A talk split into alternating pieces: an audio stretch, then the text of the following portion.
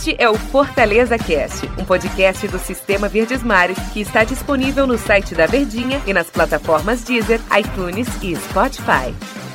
Fala galera, chegando com o nosso Fortaleza Cast, edição, claro, esse episódio é muito especial porque a gente está tratando de Clássico Rei e quando a gente fala de Clássico Rei, todo mundo fica na muita expectativa porque a gente sabe da importância desse jogo. Mas antes, deixa eu saudar o meu companheiro Tom Alexandrino, meu querido amigo, o príncipe dos craques da Verdinha. Tudo bem, Tom? Tudo bem, né, Antero? Tudo tranquilo, cara. Eu, já tenho de cara uma pergunta para você. Eita. Tava lembrando do jogo do Fortaleza, a última vez que Fortaleza e Ceará se enfrentaram, em que o Ceará venceu, foi na semifinal da Copa do Nordeste, 1 a 0 Gol do Klaus, que não vai estar à disposição do técnico Guto Ferreira, mas aí é assunto do Ceará Cash. Quem quiser saber do adversário, vai lá, que a gente falou também sobre o time do Ceará para esse jogo. Mas eu estava aqui pensando, o Fortaleza, entre aspas, né? Porque naquele jogo ele teve algumas mudanças, mas o Fortaleza é o mesmo e ao mesmo tempo é um Fortaleza diferente porque o time dos últimos nove pontos disputados no Campeonato Brasileiro, ele conquistou sete, venceu o Goiás, empatou com o Corinthians e sapecou 3 a 0 no Bragantino. Por que, que é o mesmo Fortaleza, ao mesmo tempo é diferente, Tom? Tudo começa pelo desempenho, né? Eu acho que a partir do momento em que as peças ofensivas, e é onde está talvez ali o principal ponto de apoio do Fortaleza, passaram a funcionar, a equipe também começou a funcionar dentro de campo, né? A gente sempre fala que o Fortaleza é uma equipe individual e coletiva ao mesmo tempo. O individual ele pode resolver, mas se o individual não funcionar, o coletivo também ele acaba estancando, né? Como a gente costuma brincar, porque Fortaleza ele tem uma dependência dessas duas ações. Por mais que, vamos lá, meio campo, Felipe e Juninho, eles, digamos, são o coração ali do Fortaleza, que bombeiam as jogadas ali de ataque. Juninho, esse... inclusive, tá de volta, né? Exatamente. Se esses caras não funcionam, mas o individual de Romarinho, de David, de Oswaldo, eles funcionam, é um Fortaleza que consegue se estabelecer dentro do jogo. Mas se Juninho e Felipe funcionam mais individual estanca, aí o Fortaleza para no meio do caminho. Eu acho que foi mais ou menos esse retrato que a gente viu já contra o esporte na Copa do Nordeste, ainda mais acentuado contra um Ceará que estudou minuciosamente Fortaleza naquelas semifinais da Copa do Nordeste e anulou completamente. Fernando Praz foi praticamente um mero espectador naquela partida. O Fortaleza em nenhum momento atacou o Ceará com aquela volúpia que a gente ficou acostumado a observar, muito em virtude da boa estratégia utilizada pelo treinador do Ceará, mas ao mesmo tempo pela queda de rendimento que já iniciava ali. Nós vimos isso, esse retrato na estreia do Campeonato Brasileiro. Nós vimos um Fortaleza melhorar contra o São Paulo, mas o resultado faz a gente, de certa forma, não conseguir abrir os olhos para melhora, porque o resultado não veio. Já tinha melhorado também contra o Botafogo, e aí, a partir do momento em que surge o resultado, a gente consegue ter os olhos mais abertos para que a melhora aconteça. Teve uma leve mudança. Romarinho tá jogando mais aberto, não tá mais atuando por dentro como ele vinha acostumado desde a temporada passada. Se tornou um Fortaleza muito semelhante àquele que foi campeão, inclusive, da Copa do Nordeste, onde jogava praticamente com dois atacantes, né? O, Júnior Santos fazia aquela função, aquele jogo meio sujo, entre aspas, pro Wellington Paulista. Em um outro momento, o Wellington Paulista funcionava como essa peça. Edinho mais aberto, com o segundo atacante tendo um pouco mais de referência. É um Fortaleza semelhante ao de 2019, mas um pouco diferente, porque o David, que era para funcionar como um segundo atacante, funciona mais como um meia, apesar de não estar tá atuando bem. E aí eu tenho uma leve, uma leve sensação uhum. de que o Yuri, o Yuri César possa aparecer entre os titulares no lugar do David. Parece que você estava adivinhando, viu, Tom, que eu ia perguntar para você, porque Eita. essa resposta vai para minha próxima pergunta. Mas antes eu tenho já que você puxou esse assunto aí, essa leve possibilidade aí do Fortaleza, uma sensação sua de Fortaleza fazer essa alteração, com a entrada do Yuri e a saída do David, muda alguma coisa no time do Fortaleza? Muda porque o Yuri César, ele conhece aquela posição. E nos momentos em que ele esteve dentro de campo atuando naquela função, com exceção da partida contra o São Paulo, ele foi muito bem.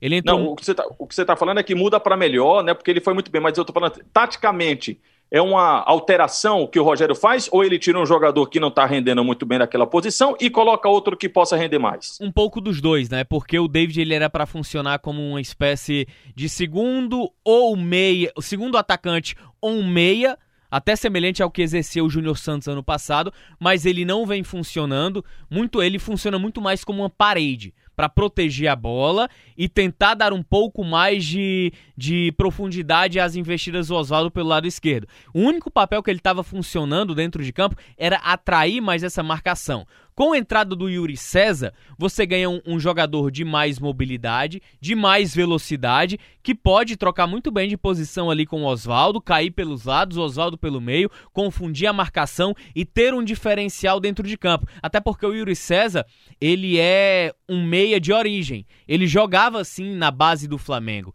Ele era uma espécie de 10 ao lado do próprio Luiz Henrique, que hoje está no Fortaleza. Digamos, era uns meias, os caras mais criativos ali do meio-campo do Flamengo Flamengo, inclusive é, no Campeonato Carioca esse ano, quando o Jorge Jesus é, preferiu é, utilizar o sub-23, sub-20, como queiram ali do Flamengo no Campeonato Carioca. Então, com o Yuri César, você ganha mais mobilidade, você ganha mais velocidade e também criatividade de um jogador que já exerceu aquela função e já sabe como atuar. Entrou muito bem contra o Goiás e isso foi um diferencial na partida.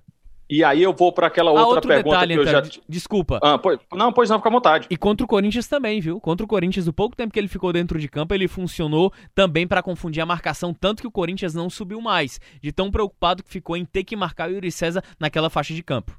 Tanto que ele, teve, ele deu um drible no Gil espetacular e quase fez um belo gol na equipe do, do Corinthians lá, o Yuri César. E aí eu vou para outra pergunta que eu já tinha pensado aqui, Tom, já tinha formulado e passo para você porque tem tudo a ver que você está falando de alteração. A minha pergunta era: o Rogério Ceni, primeiro fazer uma afirmação. Ele tem muito mérito, né? Ele tem muito crédito acima de tudo, né? O Rogério ele já fez muitos testes na equipe do Fortaleza e esses testes deram muito certo. Mas no último compromisso entre Ceará e Fortaleza, ele ficou muito marcado por aquelas substituições ele deu as suas razões, ele deu os seus motivos, e são plausíveis, né? os jogadores não estavam fisicamente bem. Por isso que naquele jogo da Copa do Nordeste ele não começou com o Romarinho e ele também não começou com o Wellington Paulista. E aí isso ficou muito marcado, né? O Fortaleza perdeu, não teve poder ofensivo. O Tom já falou, inclusive, aqui na edição de hoje do podcast, a questão do individual e Pererê Parará. Passado isso, ele volta, teoricamente, para aquela formação em que todo mundo conhece. Ele volta para aquela formação mais, entre aspas, básica que é do Romarinho, David, Oswaldo e Wellington Paulista. Esse quarteto de ataque, o Tom já explicou para a gente de que o Romarinho tem feito uma função um pouquinho mais diferente, não está tanto pelo meio como a gente já tinha se habituado a acompanhar. E a gente sabe, aí para eu chegar à pergunta, de que todo técnico ele planeja o seu time de acordo com as suas características e observando o adversário também. Dito isto, depois do que a gente observou nos últimos jogos, com essa formação mais, entre aspas, básica do time do Fortaleza, o normal do time do Fortaleza, Há necessidade, além dessa aí do Yuri César entrar no lugar do David, de fazer uma grande alteração. Quando eu falo grande alteração, é outra vez, rapaz, não vou jogar com centroavante, não vou jogar com camisa número 9. Vou tirar esse jogador, então, sei lá, vou tirar um, um outro meu campista ali, embora seja muito pouco provável, para colocar um Fragapane, para colocar um Mariano Vasquez, para dar mais mobilidade, enfim, fazer um ataque mais móvel. Há necessidade disso, Tom Alexandre? Não, até porque ele tem a experiência da Copa do Nordeste quando ele coloca o Mariano Vasquez, né? Eu acho que a partir do momento que ele coloca o Vasquez em campo para tentar repetir um pouco daquela equipe vistosa que foi contra o Independiente pela, pela Copa Sul-Americana, ele não, não teve isso a seu favor. Não pela questão tática, não, mas muito mais pela pelo rendimento dos jogadores que estavam abaixo, né? Por retorno de temporada, pela forma como o Fortaleza exige, aquela exigência física dos jogadores, não. Isso não vai acontecer. Ele vai muito mais naquilo que que está dentro da normalidade. O que talvez ele possa utilizar como fator surpresa é a entrada do Yuri César contra, é, no lugar do David. Isso vai gerar sim um fator surpresa, porque um jogador como o Yuri César ele prende mais os volantes do Ceará. Com isso, dificulta a saída e a bola chegar com mais eficiência para o Vina. E obrigando o Vina a vir buscar o jogo, o Ceará perde a sua criatividade no meio-campo. E a gente lembra muito bem o que aconteceu lá na partida do Campeonato Cearense quando o Fortaleza ganhou por 2 a 1 Fortaleza fez o Ceará sair para vir buscar o jogo e ele perde. O Ceará perde essa mobilidade. E é um dos grandes trunfos e de estudo também que o Rogério Ceni deve fazer em relação à partida. A manutenção do Wellington Paulista é mais do que necessária é mais do que é, exigente, porque É um jogador de alto nível técnico, a qualidade técnica para um jogo importante pela experiência e pela função com a qual ele ocupa. Ele consegue prender mais a zaga adversária, situação que o Fortaleza não teve na Copa do Nordeste. Ficou muito fácil, entre aspas, ali para o Klaus e para o Luiz Otávio se movimentarem sem grandes exigências para prenderem ali o miolo de, de zaga. Então o, o Rogério, como a gente costuma brincar, né, entre aspas, ele não deve inventar. O que ele deve fazer talvez sejam alterações pontuais, se acontecer, muito mais como fator surpresa. Lá no Cearacast eu fiz essa pergunta para o Daniel e vou te, vou te vou repetir essa pergunta para você, Tom Alexandrina, aqui no Fortaleza Cast. Fortaleza chega forte para esse clássico? Muito, muito fortalecido é, pela recuperação dentro da competição, pela confiança que a equipe vem ganhando dentro da competição e também pelo fato de ainda não estar sendo aquela equipe que a gente ficou acostumado ano passado. Bom, você acabou respondendo, porque eu ia perguntar exatamente isso. Além das vitórias, da sequência de resultados bons, o que é que faz com que o Fortaleza chegue forte? Você acabou de responder pra gente. O certo é que, Tom, que eu estou com expectativa muito grande demais, que a gente viu? tenha um grande clássico, esse Ceará e Fortaleza, nesse primeiro confronto pelo Campeonato Brasileiro. E olha que a gente ainda vai ter mais um clássico pelo Campeonato Brasileiro, mais dois pelas finais do Campeonato Cearense e quem sabe um outro pela Copa do Brasil, né? Tomara que a gente também tenha esse confronto. Se fosse uma final, melhor ainda. Tom, obrigado por hoje, hein? Valeu, Antero. Grande abraço. Expectativas enormes pro Clássico Rei de logo mais. É isso aí, vamos curtir. Valeu, pessoal. E amanhã a gente traz análise aqui no Fortaleza Cast do que aconteceu no Clássico Rei. Um abraço, até amanhã.